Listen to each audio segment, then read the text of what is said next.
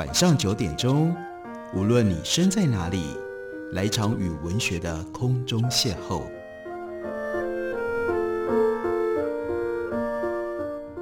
杨照谈书，邀您一同遨游文学世界，认识古今中外的经典之作。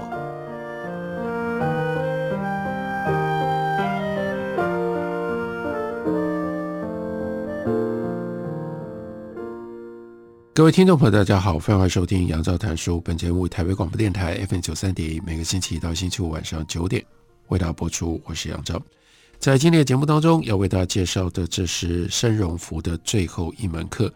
作者呢，就是南韩的思想家申荣福。主标题叫做《话语》，这的的确确就是申荣福他在二零一六年过世之前，在韩国圣公会大学最后授课的内容。所以在上面忠实的记录了那个课堂的气氛。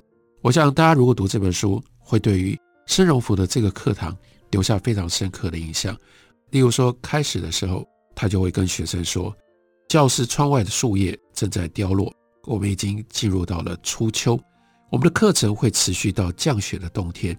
从秋天到冬天，我会在夜晚的上课时间和大家分享许多故事。从秋天到冬天。”我们在黑暗当中点亮灯，一起同行。我期待我们的课堂成为安慰和鼓励、承诺与阴谋、同感与沟通的场域。然后接下来他就说，第一堂课先介绍课程，然后呢是用这种方式来介绍的。有人说书是两三年前的思考，而授课是昨晚的思考。但这句话指的是许许多多过去读的书，等到你要上课要备课的时候。在前一天晚上，你要把它消化，然后呢，整理出今天要讲的内容。可他说，我们的课堂不一样，会以我想向大家传达的故事为主。当然，久远以前的故事会比较多。首先，我们要打破启蒙主义的框架，因为启蒙主义是封锁想象力的一种老人的权利。在生生不息、不断变化的世界里，比起温故，创新更是大家的根本。而且我们也需要打破授课、讲课、教书这样的一种框架。大学部的课堂里最麻烦的是学生们所带的授课框架，就是我们要以问题为中心，也需要答案，但以概念和逻辑为主的线性知识，并不是知识，而是知识的碎片。世界并不是碎片的组合，也不能让它们如此排列。所以我们的课程将会是偶然的点。点在那里或这里，这么一直点下去，没有顺序，也没有固定先安排好的次序。我们人生本来也就是如此，我们会突然领悟到，过去生活里面以为偶然的事情，其实是缘分。那些缘分集结变成了命运。我们的课程也是如此，把点点在这里或点在那里，它们会互相连接而变成线以及缘分。线跟缘分，进而就集结成为面和场。那他引用了德勒斯，法国思想家的说法，这个场呢，就是部署。我们有可能在五年或者十年后，夜晚孤独走在路上，会偶遇今天课堂上一起分享过的话语。所以呢，这本书的书名叫做《话语》。据说回忆会跟着岁月渐渐被遗忘，然而在某一天突然间。就变成了直刺胸膛的伤痛，而醒过来。所以启蒙主义的典范跟框架只会封锁所有的自由和可能性。他接着又引用了中国明朝的思想家李卓吾。李卓认为，比起师徒关系，师友关系更好，也就是无法成为朋友的人，也没办法真的变成你的老师，没有办法真的教你什么，没有办法变成老师的人。世上也不可能真正变成你的朋友，因为你没有办法从跟这个人的互动当中能够丰富你的经验，能够学习到什么。所以我希望申荣福告诉他的学生，我们的课堂也能够成为没有压力的夜间茶谈。摘下来很有趣，他说我们的讲义是从大家一起共同阅读教材开始，要一起阅读教材，是因为一般，哎呀。他知道这些学生，你们不会在课前就先阅读，所以我们先大家一起朗读。当然，因为他能够朗读，是因为他用的是中国古典的内容。朗读教材，大家一起听这种教室的风景，对他来说是一种共感空间的巅峰。我们绝大部分的人，只有在那种小学很小的时候，我们才会这样一起朗读。可他教这些大学生、研究生，他开头的时候教他们先一起朗读文本，为什么？理由不一样。他要在这里创造一种共感空间。好，就又例如大家一定有经历过，类似在寂寞的教室里，只有铅笔的刷刷的声音，其实都是非常特别的。共同阅读也可以共同分享很多东西。然后他就开始讲故事。他说：“我国中的时候，跟三个朋友一起阅读《三国志》，当时刚好母亲要我跑腿，跑了很远的路才回来。本来以为大家趁我不在的时候，大家就应该读了很多。但是我气喘吁吁回来的时候，却发现两个朋友都没有在读，他们只是呆坐着。他就问说：‘你为什么不读了呢？’他们说：‘因为关云长死了，关公死了。’”所以就读不下去了，太受到那样的一种情境的感召跟冲击，所以他们就感叹地坐在那里说：“天哪，关云长死了，让当时年纪很小的我们感到很悲哀。”他说到现在，我还清楚地记得，当时我们好一阵子没有办法继续读《三国志》《三国演义》，只能够坐着。他说至今，我仍然觉得。《三国演义》的高潮是麦城落月，那就是关云长死在这里。几年前他去看《赤壁》，那是吴宇森导的电影。他说在我家附近的电影院上映，让平时几乎不进电影院的我也去看了。可是这部电影就是《赤壁》，它的剧情在关云长死前就已经结束了。后来还有《赤壁二》决战天下。啊，我以为这次一定会看到关云长死去的片段，所以呢就买了票，而且呢，因为买票是蛮前面的座位，所以很不舒服。一直等到影片播完了，还是没有演到关云长的死亡。他说，这其实反映了我跟朋友当年三个人一起读书的记忆有多么样的深刻。他认为这就是因为一起读书，所以关云长之死。透过这样的一个三个人所创造出来的共感空间，就变成了一生难忘的体会。一起，大家可以在一起，是一种智慧。他很博学，所以接下来他又引用了，这是英国的科学家以及优生学的创始人，叫做 Francis Galton。他说要有一天，在旅行当中遇见了农村的家畜品评会，其中有一个节目是让大家猜测一只牛的重量。每个人都把自己猜想的牛的重量写在纸条上，然后投进到箱子里。主办单位再把牛称重，把奖品颁给猜得最接近的人。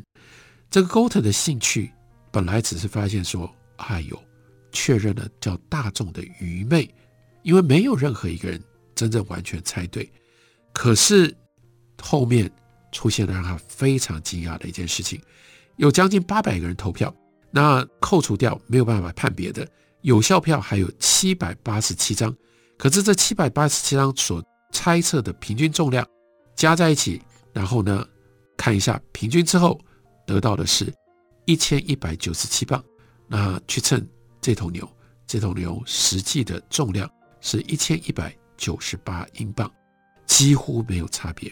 所以换句话说，为什么要一起？因为个别的人猜不到。牛到底有多重？但是如果我们把群众视为一个个别的人，那这个人判断力近乎完美。这种右派的叫愚众论者，本来属于右派的这种愚众论者，不相信这些 mass，觉得所谓众人庸俗的人，他们就是愚笨愚蠢。Galton 这个时候感到备受冲击，重新思考叫做 collective intelligence。集体智慧，还有民主主义。民主为什么这么重要？或者是民主为什么表面看起来每一个来做民主决定、去投票的人都那么样的无知，都那么样的不聪明？我们还要坚持民主，因为这是一种集体智慧的展现。所以，申荣福在第一堂课继续往下讲，讲什么呢？他在黑板上画了一张图，图上面是头、胸跟脚人的三个部位。他就解释说，是这个学期我们功夫的顺序。我在课堂上会常常把这张图拿出来。功夫的第一个阶段是从头部走到胸膛，我们的课程也是如此。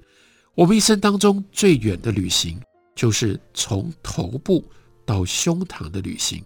为什么这是最远的旅行呢？因为最困难。要干嘛呢？要打破旧思想，打破陈旧认识框架这样的一个 context。所以呢，用尼采的话。这叫做用锤子来做哲学。你要先打掉东西，而不是先建立。打破把我们束缚起来的顽强的认识框架，这是一种功夫。把我们束缚起来的元素力量很多，比如说中世纪许多人被打成女巫，那是 witch hunt，因为这样这些人被处死。甚至有不少人自认女巫而被处死，这就说明认识的框架多么样的顽强。所以尼采说，在中世纪，人只有靠酒精把自己弄得半醉麻痹了，才能够忍受那样的一种充满了框架、没有自由的生活。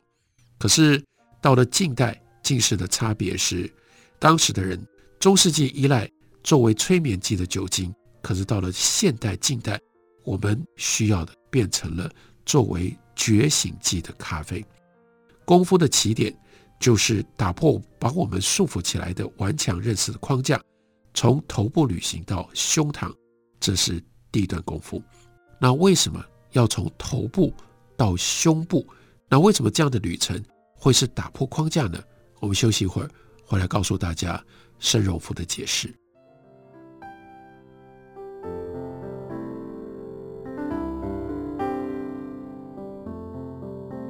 听见台北的声音，拥有颗热情的心，有爱与梦想的电台，台北广播 FM 九三点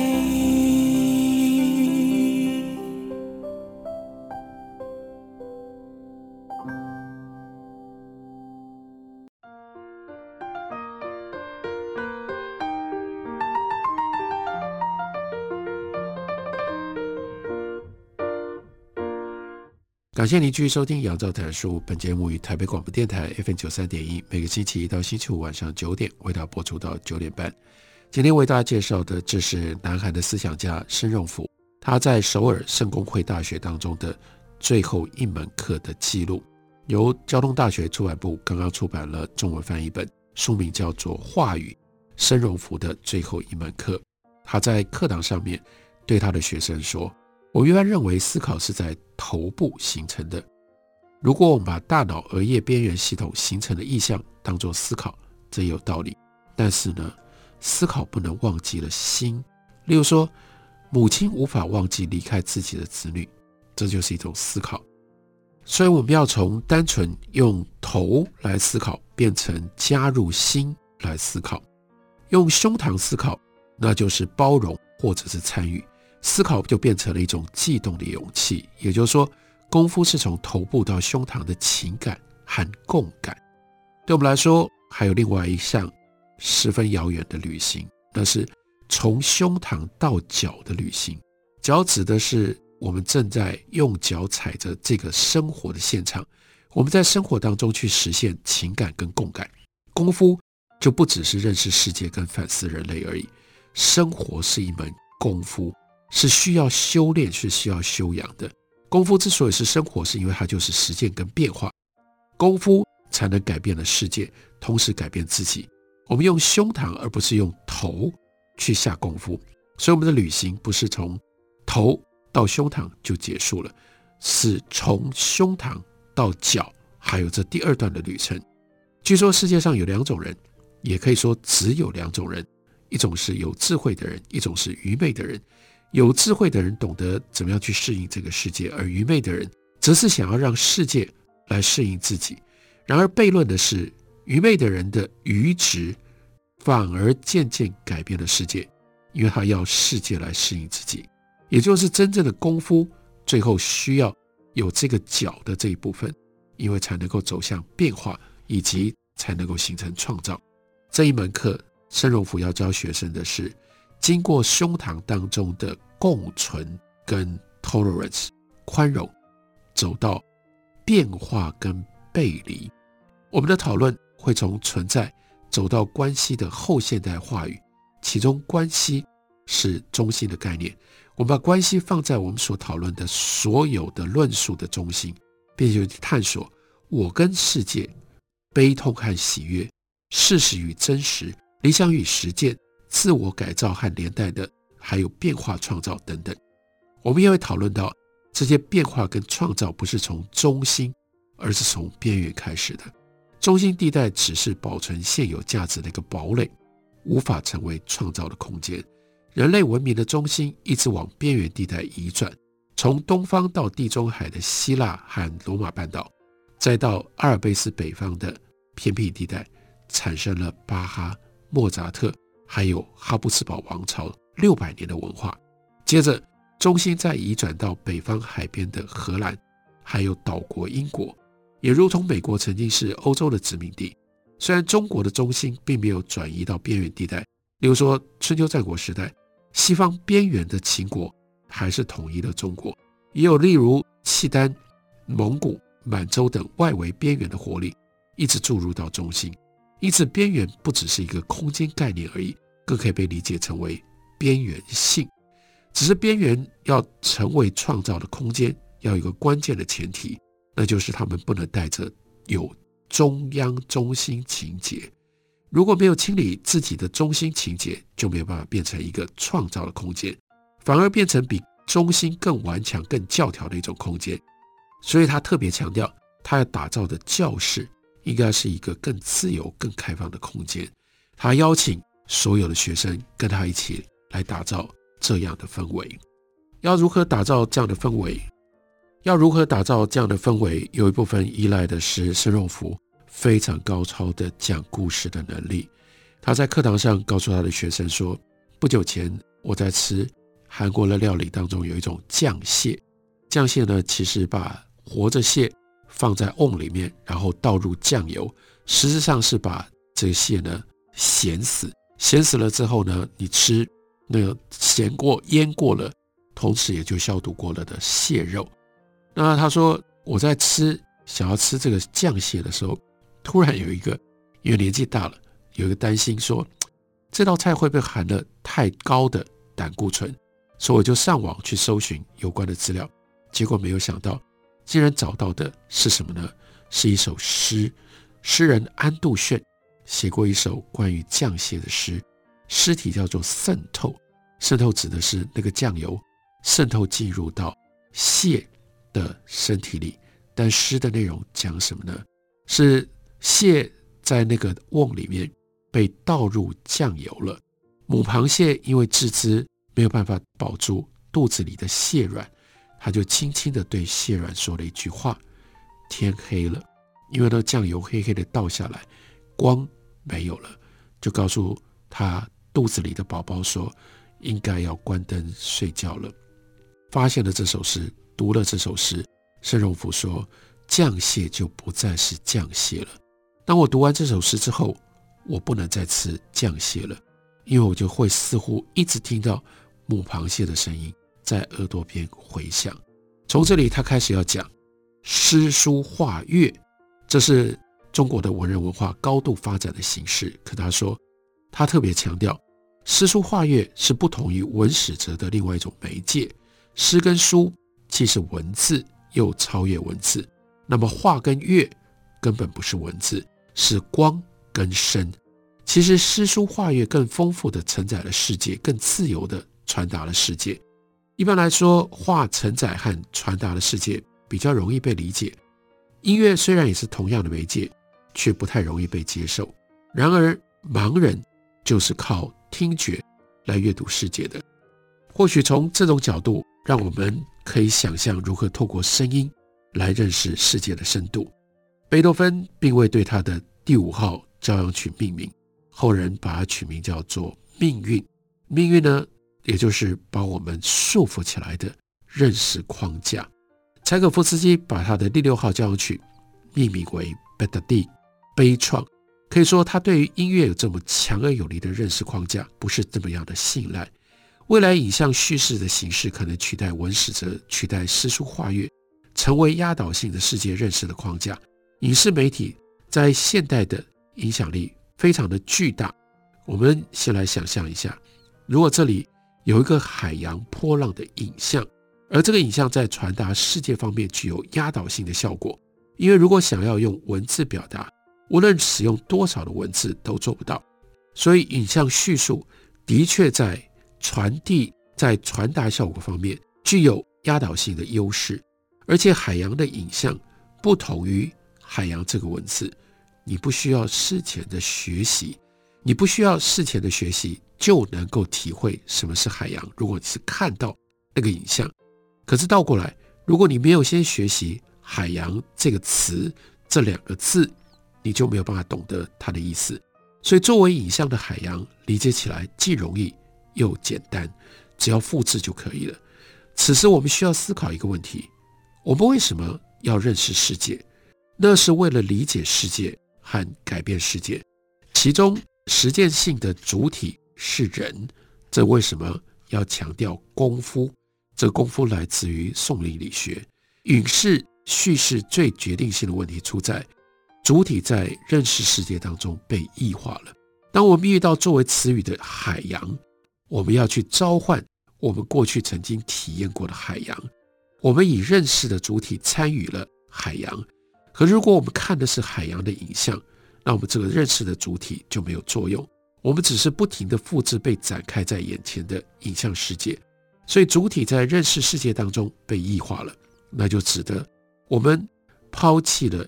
认识的本身，还有一点我们不能忽略的问题：认识不是量化的。有人说，我们的感觉器官的核心角色，并不是传达外部世界，而是阻挡外部世界。